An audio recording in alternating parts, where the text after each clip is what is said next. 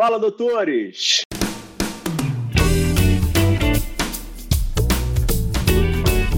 Fala, doutores! Eu sou Ricardo Valente, oftalmologista aqui do Rio de Janeiro, idealizador do canal Fala Doutores, canal esse que vocês já estão conhecendo. Venho tentando trazer aí celebridade do meu ponto de vista na medicina do Brasil e do mundo aí, para que a gente possa encontrar uns caminhos aí de luz dentro desse nosso mercado um pouquinho conturbado aí, nesse pé pós-Covid aí, que não sei onde é que a gente está nesse momento. Hoje eu tenho uma grande honra aí no episódio número 70 de convidar Dr. Pedro Magalhães, uma celebridade do sul do país que vem aí mexendo no mercado de valor em saúde aí, um médico neurologista, com neuroradiologista intervencionista, vai colocar um pouquinho para a gente esses detalhes aí de como é que foi esse, esse encontro aí, o porquê de tantas especializações difíceis. Criador da Academia de, de Academia do Valor, do VBHC, junto com a grande Márcia Macdice aí, que já contou um pouquinho, passou pelo canal aí, já deu umas pinceladas aí. A gente até gravou com ela pré-lançamento, agora o Pedro já vai falar aí como é que está sendo esse início aí de grande projeto deles. Tem um detalhe de, do grande doutor Pedro, que ele vive um grande desafio, sendo uma minoria aí em casa, né? Várias mulheres aí tomando aí a frente da vida dele, amante de bom vinho, boa gastronomia e um dos grandes responsáveis aí pelo primeiro prêmio brasileiro de valor em saúde da João Vasco. Então, assim, um baita de um orgulho aí para mim pessoalmente, Pedro, pelo prêmio. Parabéns de antemão. Agradeço muito aí pelo teu tempo e pela participação. Obrigado aí por você estar aí, doutor Pedro. Mete bronca. Primeiramente, muito obrigado, Ricardo. É uma extrema honra para mim e para toda a equipe poder participar aqui e conversar sobre o que a gente vem fazendo e, e demonstrar assim, que é possível realmente uma medicina de alta qualidade, mesmo no, no Brasil, nessa, nesse desafiador cenário que a gente vive hoje. Né? Então, obrigado. Espero que a gente possa ter uma conversa muito uh, elucidativa e inspiradora né, para os jovens médicos aí que estão buscando o seu caminho no mercado. Com certeza, maravilha, Pedro. Vamos de cara aí com o pé na porta. Conta para gente aí como é que pode uma instituição pública ganhar um prêmio de valor e o pessoal aí está se matando aí para encontrar como é que mede, como é que não mede, como é que tem desfecho, não tem desfecho. Onde é que esses caras apareceram? Uma instituição pública é uma das melhores instituições, se não a melhor instituição do, do mundo. Conta para gente, Pedro, como é que começou essa história? Então, Ricardo, essa é uma história de bastante tempo. Em 1995, três neurologistas que fizeram uma formação, naquela época, uma super formação em neurologia, residência de um hospital de clínicas, é, vieram para Joinville, saíram de Curitiba e vieram para Joinville assumiram um hospital público geral, um hospital caótico naquele momento, em que quando eles chegaram aqui, eles viram uma enfermaria lotada de pacientes com AVC. Né? Os pacientes lá com AVC, complicando, tendo pneumonia, morrendo do AVC ou das complicações do AVC. E, num primeiro momento, os três neurologistas, doutora Carla Moro, doutora Alexandre Longo e doutor Norberto Cabral, eles se assustaram com aquilo, porque eles não tinham nunca visto tanto AVC, nem na residência deles, porque naquela época, em 95, o AVC não fazia parte do, do, da, do programa da residência de neurologia, né? O neurologista gostava de síndromes raras, achados do exame físico, é, do diagnóstico difícil da neurologia, e o AVC muitas vezes internava para o clínico e, e, tinha as consequências é, é, é, sem o tratamento adequado muito catastróficas. Né? Então eles chegaram no hospital público, no hospital geral, e viram aquela monte de paciente com AVC, e aí com esse choque de realidade, eles resolveram fazer o primeiro estudo epidemiológico, em 1995, eles tiveram essa, o doutor Norberto Cabral teve essa ideia de primeiro ver, será que Joinville tem uma epidemia de AVC aqui, né? Será que nós estamos no, no epicentro do AVC no mundo? É, e não existia dados no Brasil, então eles começaram a pesquisar e, infelizmente, descobriram que o que acontecia em Joinville era a realidade em todo o Brasil e provavelmente em todos os países em desenvolvimento. Muitas pessoas com AVC. Para a gente ter uma ideia, o AVC é uma das principais causas de morte, está sempre ali brigando no ranking negativo, né, com infarto agudo do miocárdio ou AVC, é disparada a principal causa de incapacidade na nossa população. Né? Então, é uma doença extremamente prevalente e impactante. Eles se deram conta disso, e aí, como eles tinham muita pessoas muito inteligentes, né, e muito proativos, eles viram, poxa, nós temos um problema, temos muitos AVCs, quais são as melhores práticas agora, em 95, que a gente pode implementar nesse hospital público? E logo no ano seguinte, eles foram para a Alemanha e entraram em contato com o conceito de unidade de AVC. Unidade de AVC é uma área restrita do hospital que interna todos os pacientes com AVC e essa área recebe um cuidado multidisciplinar, não só no tratamento da fase aguda, que na época nem existia ainda, trombólise, trombectomia, mas principalmente na reabilitação do paciente e, a, na, na, e evitando as complicações do AVC. Criaram, conseguiram muito esforço criar a unidade AVC dentro do hospital público e a, é a, primeira foi a primeira unidade AVC do Brasil foi criada dentro do hospital público em Joinville em 1997 e desde então eles começaram a criar uma cultura de que o paciente com AVC merecia um tratamento adequado que existiam protocolos que existiam boas práticas que existia uma medicina baseada em evidência para manejar esse paciente e hoje nós sabemos a unidade AVC é um A de evidência é má prática médica não fornecer esse tratamento para o paciente, mas infelizmente muitos hospitais públicos e privados do Brasil ainda não oferecem isso, né? É uma, uma, uma prática, uma intervenção que tem um nível de evidência 1A. Então se criou essa unidade AVC e o estudo epidemiológico continuou, eles com dados é, de incidência. Qual a incidência, Pedro? Qual a incidência, a média de, de AVC mundial? E você lembra o que, que mais ou menos tinha de número? Era absurda a diferença, a discrepância? É, é, absurda, até hoje é absurda quando nós olhamos países desenvolvidos versus países em desenvolvimento. Né? Então, a gente olha no Brasil, a média é difícil, existem poucos estudos populacionais, então o número exato é difícil, mas uma estimativa é que sejam 100 a 110 pessoas a cada 100 mil habitantes por ano. Né? Então, é, é, muita gente, é muita gente que tem AVC. Né? Então, uma cidade de um milhão de habitantes vai ter quase mil AVCs por ano, né? Isquêmicos e hemorrágicos. É, Para te ter uma ideia da importância disso, Ricardo, a, o AVC acontece no Brasil, é, assim, é, na média de idade, de 65 anos. Nos países desenvolvidos, o AVC acontece aos 75 anos.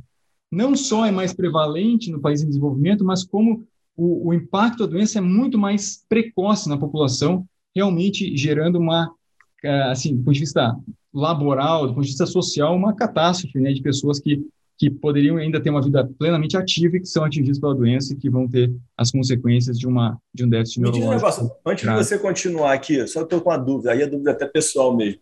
É... Tem alguma, alguma estatística de, de benefício de prevenção? Como é que é a questão do, desse, desse acompanhamento aí precoce, ou melhora. Tipo, eu sou diabético há 30 anos, né, cara? Então, é, como é que é a melhora dos índices glicêmicos, como é que é a melhora, a, o acompanhamento com exercício físico? Acredito que vocês devem ter equipe multidisciplinar, né, para fazer Sim. esse trabalho tão bem feito, né? Como é que tem esses números, mais ou menos? Tem, e, e essa, então, essa, essa pergunta, Ricardo, que me levou a buscar a medicina baseada em valor. Por quê?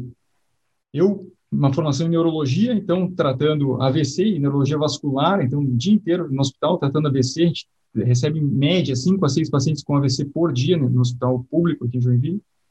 E aí fiz a neuroradiologia intervencionista, então tratando aneurisma roto e AVC agudo, fazendo... E aí tu começa a pensar assim, poxa, nós estamos tratando a consequência de uma doença. Na verdade, uhum, uhum, uhum, nosso, nosso sistema de saúde está mais para um sistema de doença do que de saúde. Nós perfeito, estamos perfeito, enxugando perfeito. gelo quando eu começo a estudar, e existe um estudo clássico disso que se chama Interstroke, eles demonstraram que 90% dos casos de AVC, 90% dos casos de AVC da doença, uma das que mais mata e mais incapacita, poderiam ser evitados com controle de fator de risco. E aí tu começa a repensar tudo que tu tem de conceito de prestação de serviço em saúde, porque até então eu estava preocupado em tirar uma, um coágulo da artéria do cérebro para reperfundir o cérebro, e aí quando alguém me diz assim, não, mas nós poderíamos evitar isso 90% das vezes, é um balde de água fria naquilo tudo, em tudo que tu acredita, né? E aí tu começa a entender que o sistema de saúde tem muito a evoluir ainda e que hoje nós temos uma visão muito míope do que nós podemos fazer pelo paciente. Então, assim, 90% dos AVCs podem ser evitados com controle de fator de risco. Então, isso, esse dado é que nos instigou a buscar realmente o, as raízes né, de valor em saúde e o que a gente pode fazer para uma população para evitar o AVC. Isso não deve ser colocado como desperdício, né, cara? Você para para pensar, isso é um completo desperdício, né? Porque o, o, custo do paciente depois incapacitado para a sociedade é, o Estado, né? É, é, algo absurdo, né? Assim, esse número de 90%, não sabia. Esse número é. de 90% é, é assim, é, é, quase crime, né? É, é crime, não, é, se pensar em, em verba, dinheiro, né, em, em recurso, não é nem dinheiro, recurso, porque recurso engloba dinheiro, tempo, equipes, estrutura, a utilização de todo esse recurso que nós temos hoje nos hospitais para tratar os agravos, e a gente pode falar das, das doenças crônicas não transmissíveis, né? Então, o AVC, o infarto, o câncer, o DPOC, o diabetes, essas cinco doenças são os principais killers do mundo, né? Essas cinco doenças, nos países em desenvolvimento, como no Brasil, elas consomem, isso é um estudo da, do World Economic Forum, é, cerca de 55 dólares per capita, por pessoa do Brasil, para tratar essas doenças. Então, todo por ano, né? Então, todo ano nós gastamos 55 dólares por pessoa de cada habitante do Brasil para tratar essas doenças. Se as medidas preventivas fossem instituídas, além de evitar essas doenças, o custo para instituir essas medidas seria de cerca de 5 dólares por pessoa. Então, poxa, aí, aí sim, aí tu chega à conclusão que realmente tem alguma coisa errada no sistema de saúde, né? É, se eu estou gastando 10 vezes mais, né, e não estou gerando saúde, né, então geral, realmente é um sistema de doença e não não contrário. Aí, aí, aí, a gente fica num dilema meio chato, né? Que ou as pessoas são muito ignorantes e mal informadas, ou as pessoas são muito mal intencionadas, né? Só tem essas duas escolhas, pô, para você tomar decisão. Infelizmente, não tem jeito, pô. É, e, e sabe que, que, voltando ao AVC, que é a nossa área de expertise, né? A gente, primeira, a primeira revolta que eu tive foi isso, né? Cara, tá tudo errado, né? nós estamos sendo utilizados por um sistema maligno. E aí tu começa a entender, estudar a fundo isso, e a evolução da medicina, é, não, não, não acredito que haja dolo ou malícia, claro que, assim, no geral, né, pode acontecer, mas eu acho que a evolução da medicina ainda está acontecendo e nós saímos lá de uma medicina quase que medieval ou das grandes guerras, que era hospitalocêntrica, todo mundo vai para o hospital, vai ser tratado, cirurgia, serra a perna. É, a gente está indo para uma evoluindo né, em direção agora uma compreensão da saúde, no qual eu faço uma gestão da saúde do indivíduo da população e evito o agravo, economizando caminhões de recursos e gerando para aquele indivíduo né, uma vida plena, saudável, com qualidade. Né? É, então, realmente acho que nós ainda estamos amadurecendo, né? Muita gente fala assim, ah, a medicina chegou no, né, no nível máximo de tecnologia e tal. Eu acho que o conceito da saúde e da medicina ainda tem muito a evoluir. Nós estamos aprendendo isso é, com baseado em dados agora, né? Olhando dados, a gente acho que a, a medicina, desculpe, a saúde ainda é a grande área do mundo que não evoluiu para dado robusto e tomada de decisão baseada em dado, utilizando a racionalidade, é, as, as melhores é, condutas de eficiência. Nós ainda temos muito a crescer nisso, e eu acho que a medicina baseada em valor, assim como a economia em saúde, assim como é, de maneira incremental a qualidade e segurança, as melhores práticas, medicina baseada em evidência, todos vêm construindo esses degraus que a gente vai é, criando de entendimento do quanto importante nós temos, é, quanto a gente ainda tem que melhorar. Né?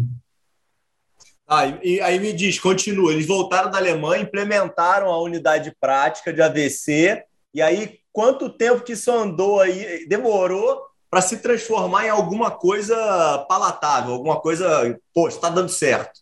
Ou, é. ou, começou dando errado? Como é que foi esse início? Imagina, imagina só em 97, né, um médico neurologista recém-chegado no hospital geral público falar que ele quer uma equipe. Não, visionário, né? Ele foi, pô, impressionante. É, a, a, a, quem, quem encabeçou essa. Então, o doutor Norberto Cabral criou o banco de dados e sempre foi o responsável pela coleta de dados, um epidemiologista fantástico, brilhante. E a doutora Carla Mouro, que é uma neurologista vascular, que encabeçou a missão de criar a unidade AVC. E ela conseguiu, na época, eles iniciaram com Obrigado, doutora Carla, tem que agradecer a ela. Pô. É, ela é uma grande líder até hoje, né? Tem muita, muita carinho, assim, muita gratidão por tudo que ela ensinou e tudo que ela construiu. E ela trouxe voluntários, então tinha uma enfermeira voluntária, um fisioterapeuta voluntário, um, todos vieram trabalhar no hospital público para criar essa unidade E essa unidade, tá, contando a história assim retrospectivamente, parece que foi muito fácil, mas foi criada ali no suor mesmo, né? Vários, vários retrocessos, né? Tira, pe perde os leitos, chega um gestor novo e manda acabar com tudo, aí começa do zero. E aí, a grande, o grande mérito nessa época foi que existiam dados. E aí, quando o gestor vinha com uma ideia diferente, que queria acabar... Papel, né? Nós tínhamos... Eu não estava nessa época, mas... Na, época, na época era papel, né? Papel, papel, papel. Né? Coletando em papel e, e, e eles mostravam que, olha, diminuiu a mortalidade, diminuiu o tempo de internação. E aí chegou um ponto que o hospital questionava tanto a unidade AVC que eles fizeram um estudo dentro do próprio hospital público. Eles randomizaram os pacientes com AVC para internar ou na unidade AVC ou na enfermaria geral, com os mesmos protocolos, só que sem uma equipe especializada. E a discrepância foi tão grande em mortalidade, tempo de internação muito menor na unidade AVC, que o hospital se convenceu, opa, isso aqui, isso aqui tem valor, né? isso aqui está entregando alguma coisa diferente para os pacientes. E isso foi criando, o legal é, é, e eu sempre cito o time, né, porque é uma, cria uma cultura do time de não se se dobrar para as coisas que não estão corretas, né? inquietude diante das coisas que estão inadequadas. E aí a doutora Carla cria esse, essa cultura é apoiada por dados, né? E é todo o time começa de certa forma a brigar por isso e construir o serviço, até que em 2005 surge a Associação Brasil AVC, que é uma associação de pacientes. Aí imagina, olha só como eles eram pioneiros naquela época. Tinham dados, as melhores práticas numa unidade integrada multidisciplinar em 2005, a força dos pacientes, a opinião do paciente, o que, que o paciente precisa, qual é a visão do paciente sobre a doença, quais são as necessidades após a alta do hospital, que é uma coisa que a gente ainda erra muito hoje, né? E aí, juntando dado, unidade AVC e pacientes, se criou a base de valor, que naquela época nem existia o conceito de valor em saúde. Não, nem existia, né? Mas Eles estavam fazendo, medida, né? fazendo medida de prom de prêmio já sem saber as terminologias, né?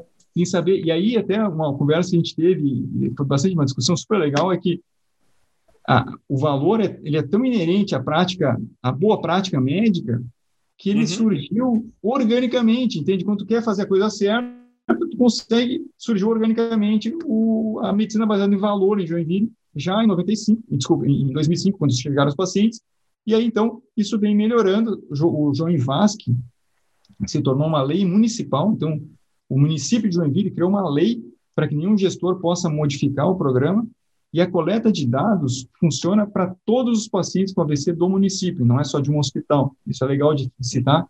Então, é um estudo populacional Todos os pacientes que têm AVC interno nos hospitais públicos e privados são é, entrevistados, captados, uh, tem um time de enfermeiros para isso. Todos os, os, óbitos de Joinville por causa desconhecida ou com CID relacionada à doença cerebrovascular também são, são é, captados e entrevistados a família. E todos os AVCs leves têm uma notificação compulsória nos postos de saúde, inclusive nos consultórios médicos. A gente orienta que os médicos com, uh, notifiquem que é um, uma suspeita ou um caso de AVC. E isso cria um estudo populacional e isso permitiu, essa visão da população, permitiu começar a detectar os gargalos do sistema e aí fazer os ajustes necessários para melhorar a, a, o acesso, melhorar os tratamentos de fase aguda, por exemplo. Joinville começou a fazer a trombólise endovenosa, que é um A de evidência para o tratamento do AVC agudo, é, em 2008. 2008? É, 2008? Desculpe, 98. 1998. Imagina, o FDA aprovou a droga nos Estados Unidos, num estudo chamado NINDS, em 1995. Em 1998, Joinville trombolizou o primeiro paciente.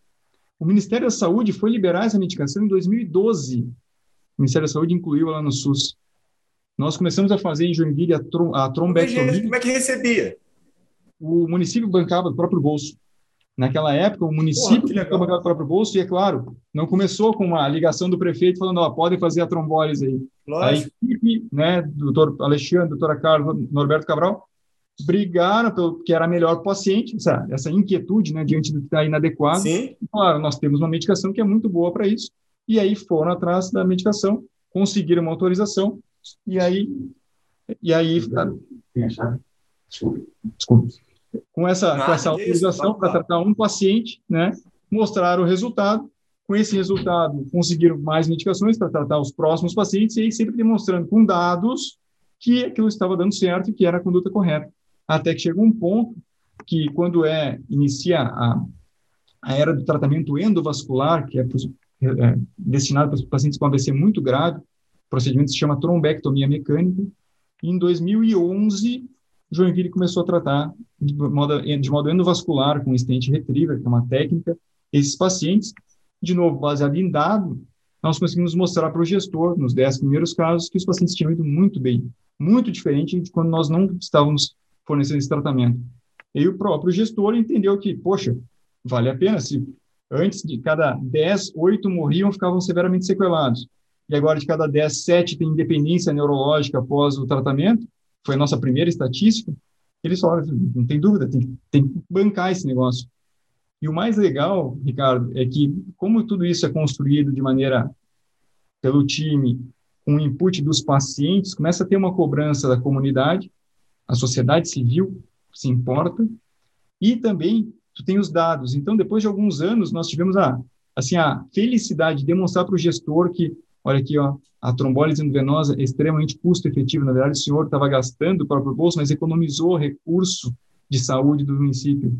E agora, nas últimas análises, nos últimos quatro anos, a gente tem mostrado a trombectomia mecânica, mesmo sendo paga do próprio bolso, lá, a prefeitura tira o dinheirinho e paga, compra o, o material, ela é extremamente custo-efetiva, né? Para o paciente é, é imensurável para o paciente, mas para a saúde pública, para o sistema de saúde, é extremamente custo-efetivo. Isso é, foi uma cereja do bolo, assim, que mostrou que nós estamos fazendo a coisa certa, não só do ponto de vista clínico, mas também do ponto de vista de economia e saúde. Né?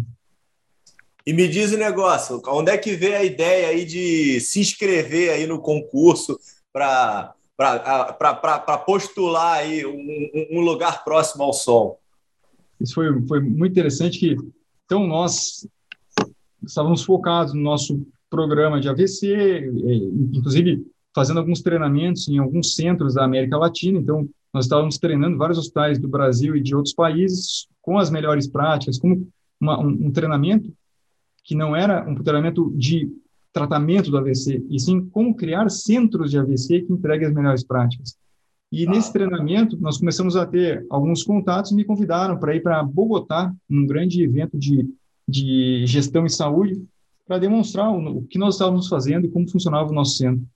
E em Bogotá, na Colômbia, eu tive a, a, a honra de conhecer a doutora Márcia Macdis, que estava também palestrando, e ela levantou no final da minha aula e falou assim: ah, vocês estão fazendo valor e saúde na, em Joinville. E eu já, eu já tinha já tinha, lido, já tinha comprado o livro do Porter, já estava estudando valor, mas nunca pensando que eu estava entregando valor, sabe? Era uma, uma visão assim romântica, né? Os caras lá nos Estados Unidos, em Harvard. Que legal, cara! Eu não sabia, eu não sabia que, que, que tinha tido essa conexão prévia, não, pô. Lá, lá na Colômbia. E aí a Márcia falou assim: não, tá aqui meu cartão, entrar em contato. Eu, fazendo, eu estou fazendo uma pesquisa de valor na América Latina e eu quero entrevistar vocês, eu quero conhecer o serviço de vocês. E aí foi, voltamos a Colômbia, acho que dois meses depois ela veio a Joinville e, e começou a interagir com o time e conhecer o programa. E aí nasceu uma, uma parceria fantástica, né? A Márcia é uma é minha grande mentora, assim, nessa área de, de valor e uma pessoa sensacional. E nós nos encontramos, de por acaso, na Colômbia. Né?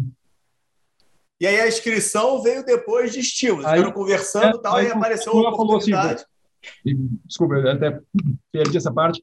Ela falou: vocês estão fazendo valor, vocês têm que mostrar. Ninguém conhece o João Vasco, né? Porque vocês estão lá fechados em Joinville, estão fazendo, estão treinando hospitais pela América Latina, mas vocês não divulgam. Se entrar na internet, não tem nada do João Vasco. Então, vamos escrever o João Vasco no VBHC Prize.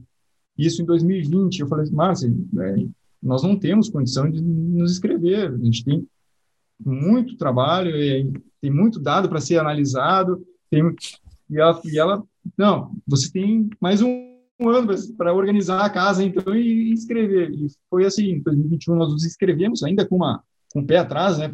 Assim, quando olha os, os, outros serviços inscritos, né? Tem Cleveland Clinic, várias clínicas, hospitais da, da Holanda, da Suécia. Ele fala assim, poxa, o que, que eu estou fazendo aqui, né? Eu estou do SUS aqui no meio. E nós fomos selecionados, né? Nominados para o prêmio. O que, que é isso? Eles, de todas as inscrições, eles pegam 10 é, é, cases e seleciona para concorrer. E aquela a, a, nominação foi o nosso grande prêmio, sabe, Ricardo? Ali, ali foi a nossa grande alegria, porque a gente assim não passava nem no melhor sonho poder ser nominado para um prêmio de valor, prêmio mundial de valor, né? E aí, então a nominação foi muito legal e que, que, que, que diga-se de passagem, tecnicamente na cabeça de vocês vocês não faziam, né? Era algo que vocês faziam sem, sem nomenclatura, né? Vamos colocar dessa forma, né? É, justamente. E aí a Márcia que trouxe essa, essa, essa visão de fora, né? Falou assim, não, mas olha aqui, isso aqui é valor, isso aqui é valor, isso aqui é valor, soma tudo isso aqui, você tem um super case. E aí nós tivemos a, a felicidade... Ah, fenomenal, né? muito legal. De ganhar o prize, né? E, e aí isso foi para a equipe, assim, para... Eu sempre penso muito na equipe, né? Que se dedica... O que, que, é, que, é a equipe, Pedro? O que, que é a equipe? Quantas pessoas mais ou menos compõem esse, esse grupo de vitoriosos?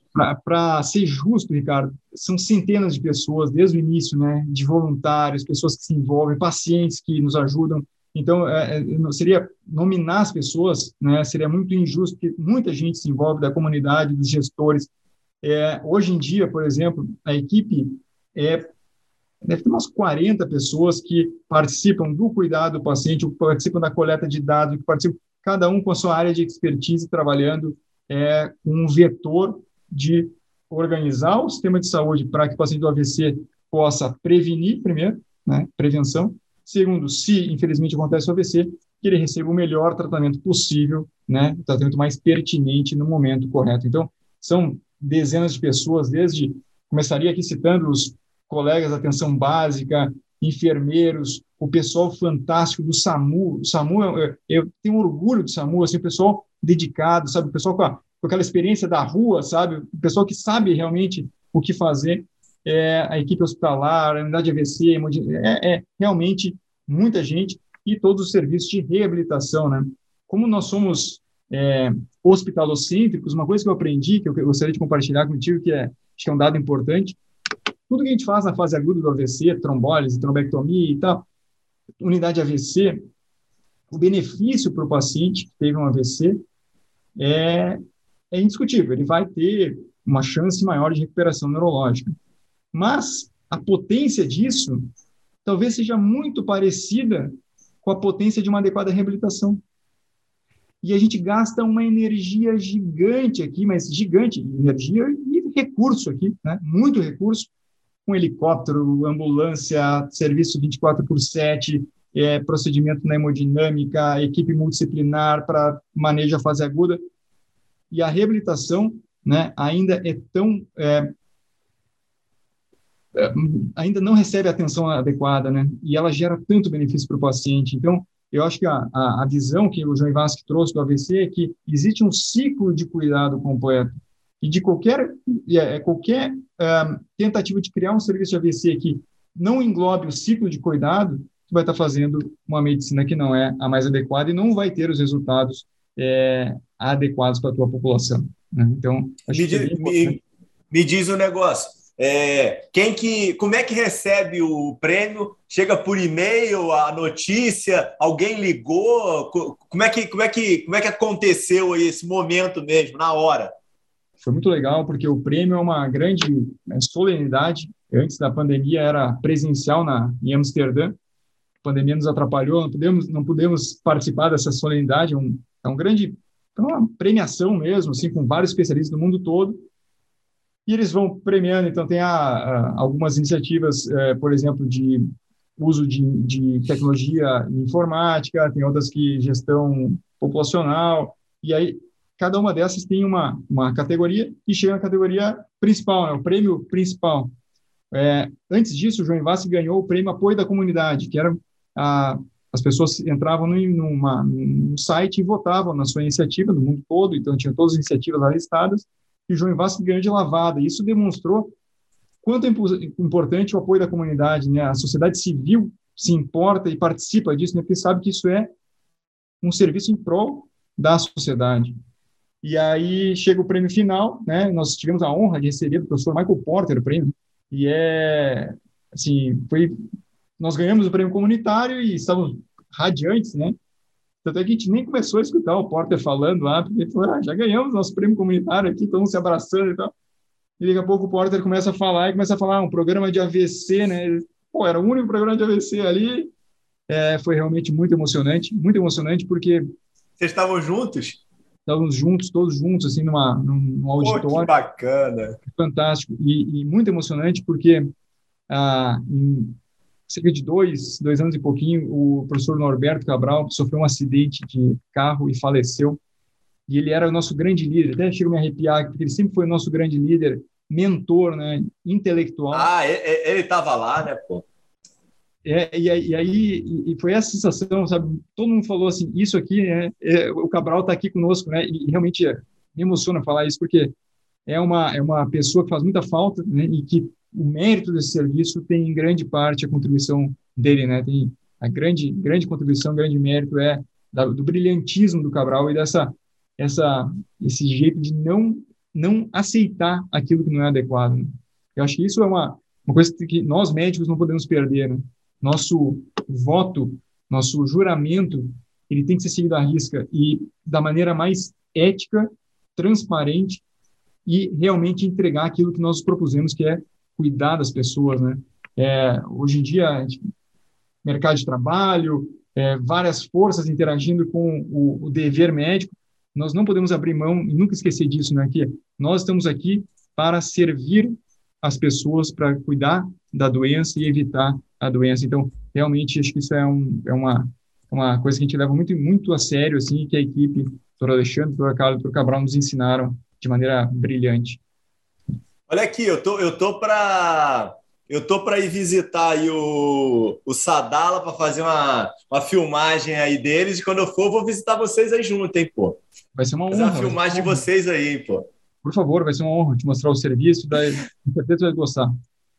Não, maravilha. E aí vamos lá, vamos desconstruir agora, vamos entrar especificamente aí em como até a, você não entrou no projeto, hein, pô? Você não falou na hora que você entrou no projeto, mas você não vai falar agora não. Vamos voltar aqui agora. Conta aí pra gente. Como é que é teu início de trajetória até chegar essa pessoa brilhante aí, cheia de brilho no olho para contar essa história maravilhosa pra gente? Onde é que você nasceu, Pedro? Eu nasci no interior do Rio Grande do Sul, numa cidade chamada Taquara, uma cidade pequena, 50 e poucos mil habitantes, pertinho de Gramado. Então a referência de Taquara é aquela é perto de Gramado uma, uma região é, tranquila. Meu pai é, é, médico e cidade interior tem, tinha, não sei se tem ainda, mas naquela época tinha muito disso do, do médico cuidar das pessoas, sabe? Era um conselheiro, era uma, era uma, era um amigo, era um, é, as pessoas. Eu lembro na minha casa quando eu era pequeno, assim, de chegar na sala de casa e ter uma pessoa que eu nunca tinha visto, estava conversando sobre um problema, nem era de saúde às vezes, problema financeiro, problema com a, com a esposa, e, e aquele, aquela pessoa que realmente acolhia isso, sabe? E, e isso foi uma inspiração para mim. Eu sempre gostei muito de ajudar. É, é acho que é uma, é, talvez uma característica minha, assim, é estar disposto a ajudar os outros. E é, vendo aquilo, eu fui, talvez, criando essa, esse conceito de que o médico deve realmente acolher, entender o sofrimento humano e não só a questão fisiopatológica, né, que a biologia por trás de um problema. Então, é, acho que essa foi uma inspiração. E aí decidi fazer medicina desde os cinco anos de idade. E teu, e teu pai, naturalmente, com essa história e com esse posicionamento que ele tinha na cidade, era um baita de um exemplo para você, né, pô? Super exemplo, super exemplo. Sempre foi assim, da maneira como ele enxergava a, a medicina.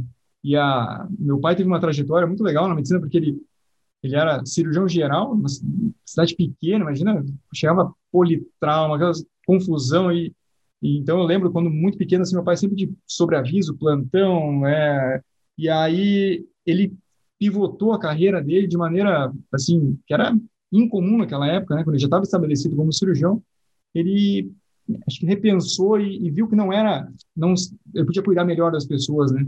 E ele começou a estudar outras coisas, inclusive se tornou um grande especialista, até pela Associação Médica do Rio Grande do Sul, ele era professor da Associação Médica do Rio Grande do Sul, de acupuntura, uhum. onde ele conseguiu entender, na, na, isso nas palavras dele, né, o, o, o, ser humano como um todo, né, cuidar da pessoa como um todo, ver de outra forma, imagina um cirurgião parar de fazer começar a entender e pensar no, realmente no, no, no, no total da pessoa, né, na, na visão mais holística da, da, da saúde, assim, e isso foi legal para mim também, porque eu vi que, primeiro, a gente pode evoluir o conceito do que da nossa profissão durante o tempo, e nós também devemos buscar aquilo que está no nosso propósito, entende? Se eu estou fazendo uma coisa que não é o, né, eu aprendi que, poxa, vou buscar outra, outra, outra técnica, outra área de atuação, e isso acho que é muito legal porque nos mantém ativos e, e crescendo, né? A gente não pode se, se adequar a situações e ficar no zona de conforto. Acho que isso é ficar na zona de conforto é, é, é morrer aos poucos, né? Eu sempre acredito assim, tem que sempre buscar desafios. Não, isso, isso é maravilhoso, né? Eu acho que é muito ponto de. É, a gente hoje tem uma. Essa, essa, essa conversa toda de busca de propósito está muito na mídia, né? Está muito em voga. E eu acho que é o número um, né? Que você conseguir encontrar o teu propósito, que é uma baita de uma dificuldade na vida de cada um de nós. E o número dois, como você está colocando muito bem, né? Que é manter o foco nesse propósito, que não é simples, né? É. Aparecem vários aí inimigos no meio do caminho tentando te desviar desse propósito e muitas vezes você fica em dúvida se aquele mesmo é o propósito que baixa no teu peito. Né? É, isso, acho que isso é uma, uma das considerações que eu gostaria de fazer, que é realmente buscar aquilo que, é, sabe, acordar todos os dias de manhã e, assim, todos, todos os dias aqui eu estou falando uma visão, claro, não é... Lógico. É, mas acordar pela manhã e, e realmente estar tá empolgado com o que tu pode fazer, né, e que pode ajudar e quanto pode melhorar naquela, na tua prática, né? E aí eu, na cidade interior, uh, nunca tive muita sempre tive facilidade de aprender, sempre gostei muito Tem, tem, tem irmãos? Tua mãe trabalhava, tua mãe ficava mais em casa? Como é que era a realidade de vocês como família? No, minha mãe sempre trabalhou, ela era comerciante, então uh, tinha uma rotina de trabalho, ela tinha uma, uma pequena, pequena loja, e o meu irmão mais novo, né, um ano e meio mais novo, é, sempre foi um grande amigo, assim, então a gente sempre uh, e pequena, sempre teve grupo de amigos, mesmo grupo de amigos, então, então sempre tive muita, muito, muitos amigos na minha casa, assim, meus, meus pais eram muito receptivos, então a gente criava um grande núcleo ali. É, meu irmão não fez medicina, ele fez publicidade e propaganda, hoje ele é especialista em, em educação e, e, toda a parte de comunicação e educação, mas uh, eu segui meu propósito. Defini lá com cinco anos que ia ser médico e nunca pensei em outra coisa, nunca passou pela minha cabeça fazer outra coisa. Fiz vestibular, passei, fui morar na cidade de Pelotas, então saí do interior do Rio Grande do Sul fui para outra cidade, interior também. E eu acho que a, o salto de maturidade que a gente tem quando a gente sai de casa e vai estudar, a faculdade é realmente um momento brilhante da vida, assim, né? Acho que é, é eu, eu, eu, lembro com muito saudosismo a faculdade, o período da faculdade, de quanto cresce, quanto amadurece, né? E e todas as dificuldades, acho que isso tudo te vai forjando o teu caráter, vai forjando quem tu é. Então, acho Totalmente. que foi... E a, na faculdade, também, eu, eu, sempre fui muito pragmático, assim, nunca fiquei muito em cima do muro, cheguei lá, comecei a neuroanatomia e primeiro ano eu me apaixonei pela neuroanatomia, comecei a conversar com, grandes professores que eram neurocirurgiões, falei, olha, quero fazer neuro, vou começar a acompanhar vocês. E já meio que segundo ano da faculdade, eu já acompanhava as cirurgias, as neurocirurgias, naquela época todas abertas e tal. E tive um grande mentor durante a minha faculdade, que foi o professor Fernando Costa, que é um neuro, era um neurocirurgião, infelizmente falecido. E o Fernando Costa era essa pessoa que é, foi diretor da faculdade de medicina, ele estava sempre buscando melhorar. E ele um dia me falou, nas, nas férias do terceiro ano da faculdade, falou assim: não, tu gosta de neurocirurgia, mas eu quero que tu vá a Porto Alegre e vai ficar lá tuas férias todas no serviço de neuroradiologia intervencionista, que é o futuro da neurocirurgia. E aí eu falei, poxa, o mentor falou, vamos, né? Fui, fiquei as férias todas no serviço, e aí, cara, ali foi, no terceiro ano eu decidi que eu ia fazer da vida, né? Que era a neuroradiologia intervencionista, que é o tratamento endovascular das doenças é, cerebrovasculares. E aí, então, para mim foi fácil, eu direcionei toda a minha em três, três com, no, no, no, no, sexto período de faculdade, você já tinha já é, direcionado e, e, meio que quase que uma segurança que você sabia qual era o caminho. Já tinha, é, já tinha, uh, tanto é que nas próximas, nas férias subsequentes, todos eu fiz estágio no mesmo lugar e comecei a, a frequentar os serviços de neurocirurgia em Porto Alegre, da Santa Casa, o Hospital é, Conceição, o Hospital é, é, moinhos de vento, e aí a gente começou a criar os, os contatos e depois eu fui fazer a residência. E, e é muito legal porque como a gente vai amadurecendo e aí o, a humildade de escutar as pessoas, né? Eu sempre prestei muita atenção A ideia era ir embora, Pedro? A ideia é. era ficar em casa, era voltar para Taquara? Como é que é? é? eu não tinha, não tinha, eu sempre fui muito aberto. Você assim, morava sozinho em Pelotas, né? Morava com um colega, né? Um colega, um tá. grande amigo, né? E, e, mas eu nunca tive essa é, pretensão de planejar o futuro. Acho que é, até hoje, assim, eu, minha esposa me chama que eu sou meio estoico, assim, né? De aceitar as coisas e trabalhar para mas, mas eu nunca tive muitas, sabe, ficar me filosofando, ah, eu quero ir para vamos fazendo o que dá, a gente vai tomando decisão e vai resolvendo e vai aprimorando. Uhum. E aí, esse, esse professor de, de Porto Alegre, aí, olha como a vida é muito interessante, né? Ele falou, tu quer fazer neurointervenção? Então, o cara de Pelotas mandou para Porto Alegre. O cara de Porto Alegre falou assim, tu quer fazer neurointervenção? Então, tu vai fazer neurologia vascular. Não vai fazer neurocirurgia, porque vai passar cinco anos fazendo neurocirurgia. Neurocirurgia não faz durante a formação neurointervenção, mas é muito mais importante ter uma formação em neurologia vascular. Tem um serviço em Joinville que é top em neurologia vascular. Aí eu, pô, vamos para Joinville fazer neurologia, então. E aí eu cheguei aqui na entrevista com o Dr. Roberto Cabral, Dr. Carlos, Dr. Alexandre, e foi amor à primeira vista, assim, nós começamos a conversar na entrevista, tinha ido bem na prova, né, podia, podia ser, podia passar, né, e eles perguntaram assim, quer ficar? Eu assim, quero. Então tá, então tá, tá na, tá na residência, né, e dali a gente começou a residência de neurologia em Joinville, com esse foco bem de neurovascular. Quando que você fez, Pedro? Eu cheguei em Joinville em 2006. Tá. E aí de 2006 a 2008 é, eu fiquei em Joinville. E chegando em Joinville... Formou em 2005? Me formei em 2005. Não, formei em 2005 também. Legal. Chegando em Joinville, a primeira coisa que eu fiz foi, poxa, quem é quem faz neuroradiologia intervencionista em Joinville? E aí me apresentaram, o doutor Hamilton Appel, eu fui lá conversar com ele, né? tá, eu lembro até hoje, ele estava na sala de tomografia, laudando uma tomografia, e eu cheguei e me apresentei, olha, sou residente da neurologia, mas eu quero fazer neurologia vascular e neurointervenção, né, como o senhor, assim. E aí ele, pô, ficou super feliz, me acolheu e tal. É, em paralelo a isso, naquela época, solteiro e tal, trabalhando na sala de emergência, tinha as acadêmicas de medicina e eu conheci uma acadêmica e comecei a me aproximar dessa acadêmica. Quando, depois de uma, algumas semanas, sei lá, três, quatro semanas, eu descobri que essa acadêmica que eu estava flertando era filha do Hamilton Apple, que era o neuroradiologista da cidade.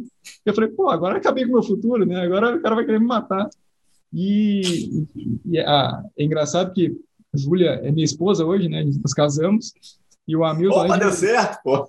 Deu certo. Além de meu, além de meu sogro, né, é meu sócio e meu, meu mentor na neuroradiologia, meu assim, professor, né? então foi muito legal porque escutei as pessoas, vi, fui parar em Joinville, nunca tinha chegado em Joinville, encontrei a, a minha cara metade em Joinville e, né, e, e, e, fui acolhido pela família dela, assim, meu sogro hoje é meu sócio, nós somos muito amigos mesmo, e, e foi, foi assim, parece uma história premeditada. Né?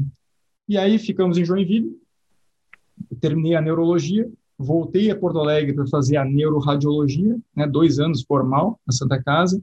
A minha esposa é, voltou a Porto Alegre, ela fez clínica médica e foi para Porto Alegre fazer endocrinologia. E ela sempre uhum. gostou muito de neuroendocrinologia.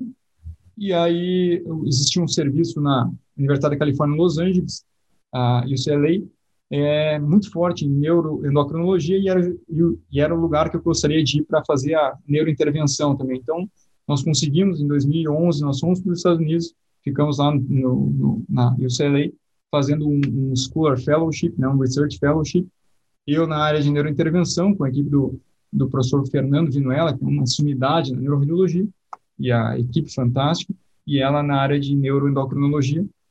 E aí foi, sim, 2011 maravilhoso nos Estados Unidos, e no final do ano voltamos. Então, peraí, antes, antes de você continuar nos Estados Unidos, que tem um ponto aqui que eu, não, que eu não coloquei. Eu não tenho certeza, mas vou aqui, que eu dei uma olhada antes aqui. No teu. Como é que você, você fez colégio bilíngue? Seu colégio era bilíngue? Não, o colégio no interior do Rio Grande do Sul, naquela época, não, não se falava em bilíngue. Né? Existia até. Onde, onde é que veio o inglês da tua vida, rapaz? Foi quase autodidata, assim, né? Eu lia muito durante a faculdade, sempre gostei muito de ler, sempre gostei de ler em inglês, eu fui aprendendo. É, e, e a, a, questão é que eu acho que é, é muito do, do, do, da energia que tu está disposto a, a, a, gastar naquilo, né? Eu vi que eu precisava falar inglês, precisava aprender, porque na faculdade começava a ler os artigos ou os livros traduzidos e está sempre décadas atrás, né? Décadas não, mas alguns anos desatualizado. E aí tu começa a ter uma cobrança dos professores, vai começar a aprender e ler e estudar. E, é, e aprendi a ler, assim, tanto é que no final eu estava fluente em inglês, lendo e aí, ir para os Estados Unidos foi tranquilo, porque nós dois estávamos é, assim, preparados para com inglês em dia. E aí fomos, é, então, nessa, na, na, na, vimos o que podia ser, importante, eu acho, da experiência no serviço de ponta para o médico, é ver aonde ele pode chegar, sabe? Qual é o, o, o, assim, o padrão ouro, né? De organização, de... E não estou dizendo que a medicina americana seja muito melhor do que qualquer outra, mas é um nível muito alto, né? Então tu volta com uma um pouco mais alto teu, a tua a tua a expectativa, né? O teu, teu objetivo. E aí chegando em Joinville, então entrei para uma clínica, essa aqui é a neurológica, né? Que é uma clínica que vai fazer 50 anos agora, de neurocirurgiões, neurologistas, neuroradiologistas e neuropediatras. Então, é, Imagina, 50, há 50 anos eles começaram a trabalhar juntos e criaram esse grupo. Hoje nós temos 25 especialistas trabalhando juntos, né? É, que realmente me acolheu e me na qual também trabalha a doutora Carla, a é, Alexandre, trabalhava o doutor Norberto Cabral, e me acolheram e eu comecei a participar dessa família que é a neurológica e comecei a entrar nos hospitais e tal, passei no concurso público e comecei a trabalhar no Hospital Municipal São José. E aí né, se desenrola a história da minha participação no João Vasque e nesses na, e na no manejo do AVC como um todo. E as crianças aparecem aonde nessa história? As crianças eram um, um, planejamento antigo, né? Acho que a sempre quis ter filhos, né? E minha esposa também.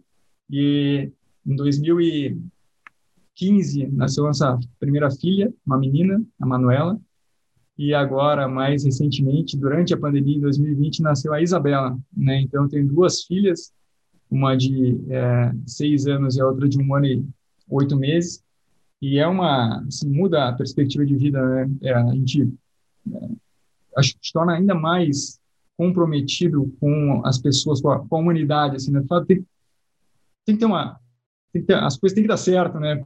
Acho que começa a pensar de outra forma, e, e realmente tem sido uma experiência assim arrebatadora. Eu sempre brinco, né, que um filho aumenta completamente a entropia do sistema, tu perde o controle, aquele, aquela falsa noção que tu tem de controle da vida, né, que tem, é uma, é uma, é uma, uma ilusão nossa tentar ter controle das coisas, mas aquela falsa sensação acaba completamente quando tem filho, né, e aí é, é muito legal isso, né, muito legal, acho que a, a, a, vida, a aleatoriedade da vida é muito importante, né? Senão ia ser muito chato. Se, sempre pensando, né? Morar na Suécia deve ser chato pra caramba, né? Tudo funciona direitinho, tudo, né? Não tem que improvisar nada.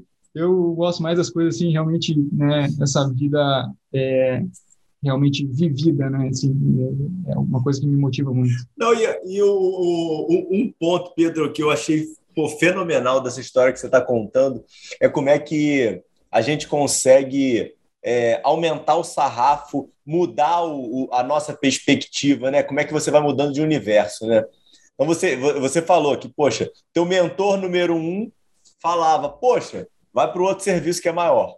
Aí você vai, outro serviço, a pessoa fala, pô, não, vai, tem um maior ainda. Aí você vai para os Estados Unidos, tem um maior ainda. Né? Então, é, você sempre consegue encontrar novas oportunidades, né? E, e, e, e, a certeza da tua, da tua pequenez, né? Da, da, tua insignificância no mundo, né, cara? Eu, eu, eu, acho que esse é um ponto fantástico, Ricardo. Que bom que trouxe isso e frisou, porque eu acho que nós temos que ser humildes suficientes, né? E permeáveis a aprender, né? Durante toda a vida. É, eu aprendo muito com os residentes, aprendo muito com os pacientes, né? É, a equipe multidisciplinar é um, me ensinaram um compêndio de coisas que eu nunca imaginar na minha vida, entende? Com convivência com o enfermeiro, com o técnico de enfermagem, com o fisioterapeuta, com o psicólogo, com o fonoaudiólogo. E isso tudo vai te, te demonstrando justamente isso que falou, a tua pequenez diante de um cenário macro. E que tu é uma, um ponto de uma engrenagem. E aí, a, a, talvez a, o médico tenha que se recolocar nesse ponto, fazer o melhor possível, porque senão o médico vai virar um insumo do sistema. O sistema de saúde vai pegar o médico para fazer aquilo que o sistema quer, dentro de uma engrenagem qualquer. E se o médico não se posiciona, ele vai ficar fadado a obedecer ordens e talvez até é, contrárias àquilo que ele acredita, que ele, que ele é, jurou né, como médico. Então, acho que essa humildade e aprender com os outros e manter-se sempre permeável a aprender, ao aprendizado é fundamental e, e, isso é uma coisa que a gente tem que é, cultivar, né? Não é fácil, às vezes tem que tomar decisões difíceis e o médico tem uma autonomia para fazer isso, mas é muito importante entender que toda autonomia vem com responsabilidade e a tua responsabilidade é sempre é, prezar pelo macro, pelo paciente, pelo maior interesse do paciente, é, ou aquela, seja do paciente individual ou aquela população que está sob teu cuidado. Né? Não, fenomenal. O, e aí me diz o um negócio, chegamos aí no momento aí da academia do VBHC, é, Márcia contou aí um pouco para a gente aí, é, a gente estava até brincando quando tava, eu estava falando com ela em off, né? Porque ela estava me contando que tava, ia lançar, a gente gravou um pouquinho antes de. O episódio dela saiu em dezembro, e aí tava, vocês lançaram, acho que no início de dezembro, então a gente tinha lançado um pouquinho antes. Falei, mas fala como se tivesse lançado já, tal. Quando for lançar o episódio já vai estar tá em, em andamento. Conta pra gente aí como é que foi teu ponto de vista aí dessa conexão aí, é, é, é, essa essa catarse aí de ideias entre vocês dois e como é que está sendo esse início de jornada aí do projeto? É, é a, a, então, assim, a academia VBHC, é, ela é formada por a Márcia, que é a, a men nossa mentora, formada por mim e pelo um colega neurologista chamado Rainha do VBHC. Ela não gosta que eu fale isso, mas ela é a rainha do VBHC no Brasil. Ela é, uma grande expoente do VBHC no Brasil e no mundo, é uma das pessoas que mais entende de VBHC. E então é, a Márcia, eu e o Henrique Diegoli, que é um neurologista, que é talvez a, a pessoa mais brilhante que eu já tenha conhecido na minha vida, com em termos de raciocínio matemático, raciocínio lógico, é, é uma pessoa que é realmente assim, muito um outlier, muito, mas muito é, high skills mesmo. O cara é muito diferenciado. E, e ele, é, o Henrique, é que nos traz essa traz para a academia toda a visão de dados, de, de economia em saúde. Ele está fazendo o mestrado de economia em saúde em York e, e ele vem com esse input mais técnico né, para a academia. E aí, então, juntou a Márcia, uma super especialista em, em VBHC, eu, como entusiasta do VBHC e com bastante experiência prática nessa gestão de população, Sim. entender como é que funciona a, a cadeia de valor para o paciente, e o Henrique vem com input de economia em saúde, mais é, assim, é conceitual, né? É, brilhante. E aí, nessas conversas, nós chegamos à conclusão que, poxa, falta material, falta é, é, recurso para as pessoas aprenderem sobre valor no Brasil e na América Latina. É, toda a literatura em inglês, os artigos, os livros são em inglês. Sim. Nós temos uma carência enorme. Se, se nós queremos que o sistema se transforme para o valor, nós precisamos de cultura sobre valor. E a cultura não vem do médico CEO de um super hospital, ela vem da base, da equipe multidisciplinar, dos médicos que estão pronto-socorro. Esses médicos têm que entender que eles fazem parte do sistema e que existe uma, uma medicina baseada em valor que eles podem contribuir. E aí, então, começou a academia, com uma plataforma de educação para é, traduzir para a nossa realidade os conceitos de valor lá do Porter e agora a gente tem aprendido muito com o professor Muir Gray, Sir Muir Gray. Ele é cavaleiro da, da coroa inglesa e é um senhor. Preciso que... comprar, preciso, preciso comprar o, o livro novo aí dele. Esse livro, livro, livro que vocês estão trazendo aí para o Brasil. Isso, inclusive a Márcia está traduzindo esse livro e o Muir Gray ele é uma ele muito experiente, né, no NHS inglesa muito, durante muito tempo. A visão dele sobre a saúde populacional e como o médico é, influencia isso é fantástico, né? Tem um conceito que eu gostaria de dizer aqui que é, é o stewardship. Stewardship é difícil trazer para o português, mas é o conceito de que todos nós somos guardiões, somos zeladores do sistema de saúde. Eu não eu, eu, eu guardo o sistema que não é um, um benefício próprio, mas sim para que o sistema possa funcionar para todos, né? Uhum. E esse conceito de stewardship é muito, muito, muito utilizado na Inglaterra, no NHS, para criar o conceito no médico de que ele é o gestor de recurso. quando eu tenho uma caneta um carimbo na mão e uma guia, seja do SUS, seja do, da saúde privada, eu estou gerindo recursos. Se eu desperdiço recurso aqui, o recurso sempre é finito, ele vai faltar em outra área. E eu vou privar alguém de um recurso, de, um, de uma conduta, de uma intervenção que talvez seja é, de alto valor. Então, é muito legal esse conceito de sair do atendimento do paciente e entender no macro como funciona o valor populacional. Isso nós temos aprendido muito na academia com o professor Gray, é, e isso que a academia tende, tenta trazer é, de maneira é, mais, é, não, não diria palatável, mas traduzida para a nossa realidade no Brasil, né, tanto a saúde privada quanto pública. E é, tem sido fantástica a experiência da academia. Nós temos tido contato com muita gente, muitos gestores, muitos médicos que são entusiastas e que estão realmente engajados nessa transformação, né? É, e isso motiva muito, sabe? Motiva muito porque tu vê que não estamos sozinhos, né? existe uma muita, mas muita gente no Brasil trabalhando em prol de um sistema de saúde que seja mais é, sustentável e humanitário, né? mais justo com o paciente. Eu acho que isso é, é o que nos motiva e que nos move nesse caminho de, de difusão de conhecimento.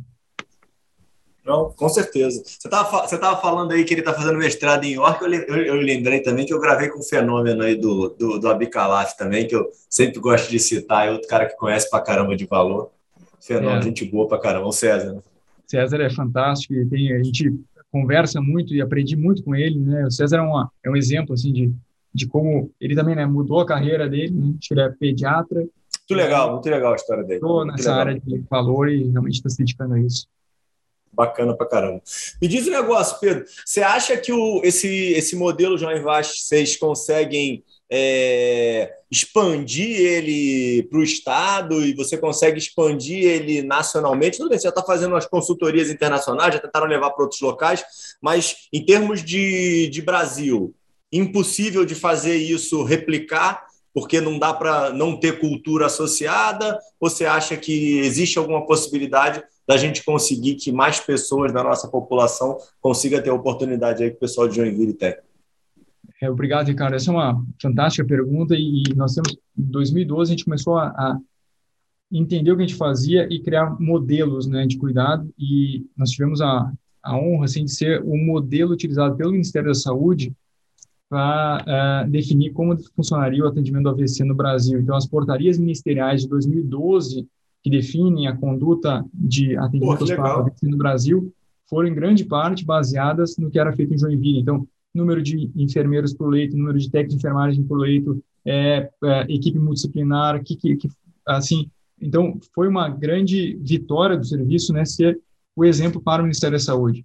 E da mesma forma, agora, é, na trombectomia mecânica, existiu um grande estudo no Brasil chamado Resilient, né, que mostrou que a trombectomia mecânica, o tratamento endovascular do AVC funciona no sistema público brasileiro, e os dados de custo e de economia em saúde de Joinville foram utilizados os modelos da, da, da Conitec lá, demonstrando a custo-efetividade e o quanto isso impacta positivamente na, na, no, na utilização de recursos na saúde pública. Então, a trombectomia foi aprovada no Ministério da Saúde, ainda não saiu a portaria, mas foi aprovada. Uhum. E, novamente, nós podemos contribuir com várias sugestões para o Ministério da Saúde sobre as melhores práticas e como implementar a trombectomia em serviços do Brasil. É claro que isso não é um trabalho exclusivo de Joinville, é um trabalho da Sociedade Brasileira de Cérebro Vascular, da Sociedade Brasileira de Neuroradiologia, e nós estamos dentro das sociedades trabalhando com os nossos dados, nossas evidências, nosso modelo de cuidado, e que ficou, é, realmente foi muito legal, assim, um trabalho de cocriação, né, entregando para o Ministério da Saúde uma sugestão muito, muito, muito madura do que pode ser um serviço AVC. Então, a gente tem bastante orgulho de participar, participar disso com diversos colegas do Brasil é, e, e, tentar aí, né, botar uma sementinha no Ministério da Saúde que faça a coisa certa, aquilo que é comprovado, aquilo que é custo efetivo e que gera melhores resultados para a população. Putz, maravilhoso, Pedro. Me diz um negócio, pensando aí num, vamos para um desfecho aí, planejamento estratégico aí que eu gosto sempre para próximos cinco anos aí, doutor Pedro, neurológica, João Vasque, como é que academia, como é que você vê aí esses próximos cinco anos aí em você pessoalmente e nos seus projetos? Uma coisa que eu estou aprendendo, Ricardo, é, é, gestão do tempo, né? Gestão de agenda. Né? Então, como falasse, eu estou envolvido em vários projetos, micro e macro. Uma coisa que eu não abro mão de maneira alguma são os meus pacientes, né? Então, é, ter os pacientes, atender um consultório, ter a amizade com o paciente, com, conversar, né? As consultas de 40, 50, uma hora, 50 minutos, uma hora, é para que eu acho que isso, isso me, me é, é, meu combustível, assim, né? Acho que não, não gostaria de perder isso. Por outro lado, a gente começa a ter, é, assim, atuar como não como gestor, mas como é, em outras áreas que o médico não está acostumado. Então, é, relacionamento com indústria, relacionamento com, com outras, é, com operadores de saúde no macro, né? não estou discutindo a neuroradiologia, estou discutindo é, cuidado de saúde populacional, é, com o gestor público, né? As, todas as suas carências, suas dificuldades. Então, acho que o importante para o médico é gerir muito bem uma agenda, né? E estar disposto a aprender. Então, eu, os próximos cinco anos, eu, eu diria assim, vão ser de aprendizado, né? Eu vou aprender sobre o valor, vou aprender sobre é, a, a, essa implementação do centro de AVC e quero continuar aprendendo com os meus pacientes na, ali, face a face, né? Olho no olho, né? Como eu adoro, assim, falar com os pacientes, é, porque isso, para mim, é o que me motiva é, assim, a seguir, né? Então, eu acho que é, uma, é um mix disso, espero, é difícil, sabe muito bem, né? A nossa prática, ela é, é bastante é, pesada, assim, só que eu acho que o médico tem que se colocar também um limite, porque, o, diferente de outras profissões, o médico quase sempre consegue fazer mais para ganhar mais, para e isso vai te tirando a chance de pensar no que você está fazendo. Às vezes tu tá, sai de um plantão, assume consultório, cirurgia, outro plantão, e, e tu não pensa mais no que está fazendo, está trabalhando no automático, e isso te tira a chance, primeiro, tira o prazer da coisa, e segundo, tira a chance de uma de um insight, de uma de uma autoavaliação sobre o que você quer, né? O que, faz sentido para ti. E é óbvio que acho que todo mundo chega num ponto da carreira que tem que começar a fazer aquilo que realmente faz sentido, aquilo que realmente inspira, né? Independente, independente é, de ou não diria, desculpe, não é independente, mas é não focado, não focado no ganho financeiro. Eu sempre acreditei que o, o, a finança, o dinheiro, vem com aquilo que tu faz muito bem feito, né? Então, quem começa pensando no ganho acaba sendo se frustrando, né? Então, eu sempre acreditei muito nisso e acho que nos próximos cinco anos é organizar essa agenda para conseguir é, participar de todos esses, esses projetos. Maravilhoso, doutor Pedro. É, é, é, esse teu final aí já, já tá na minha cabeça que vai virar um spot, pô. Já tem, já, já, tá, já tá cortado já ele que tá é, fenomenal, vale ouro, vale ouro, vale ouro. Pedro, pô, muito, muito, muito, muito obrigado pelo teu tempo, cara. É brilhante a tua história, tá? É, o projeto aí do João Vaz, que nem se fala, tudo que você participou aí, que todo mundo construiu aí, por parabenizar muito aí, acho que a gente como, como, como, como população brasileira, né, a gente tem tanto esse negócio de síndrome do vira-lata e é, elogiamos tanto o NHS e levantamos tão pouco a bandeira do SUS, né? Então, assim, é, episódios esse desse prêmio e a história que vocês fizeram, assim, precisa ser muito, muito, muito elogiado. Então, assim, muito, muito obrigado por tudo que vocês fizeram aí, por tudo que você está fazendo. Parabéns pra caramba pela tua história, super agradável, você é super comunicativo. Obrigado pela participação aí. Faz aí tuas considerações finais, mas adorei. Muito obrigado, Ricardo. É, de, novo, assim, né, é uma extrema honra poder conversar sobre isso e queria te parabenizar por abrir esse espaço para que o médico possa conversar sobre a, aquilo que ele acredita mesmo. Não estou dando uma aula aqui, não estou, né, é realmente falar o meu insight sobre essa profissão tão nobre, né, tão nobre e que nós médicos temos que valorizar e respeitar, né? Assumir a responsabilidade de ser médico realmente é fazer o bem para as pessoas, trabalhar com ética, transparência e realmente se importar com o próximo, amar, amar as pessoas, né? A gente não, não podemos perder o amor pelas pessoas, porque isso é talvez o maior é, é, sentido de, da, da medicina. Então, é, te agradeço muito, né? E fico à disposição para qualquer outra necessidade. Está tá mais convidado quando vier a Joinville. Por favor, eu vou, vou, ficar chateado contigo se não vier aqui conhecer o João Vaz, conhecer o serviço e, e tomar um café conosco, por favor, tá? Mais convidado, vai ser uma honra te receber aqui. Pera aí, vou tomar café não, vou tomar um vinho, pô, não foge não, hein, pô. Melhor ainda, aí, aí fechou então. Maravilha. Pedro, abração, cara, ficou fenomenal, cara, obrigado, cara, sucesso e parabéns, cara.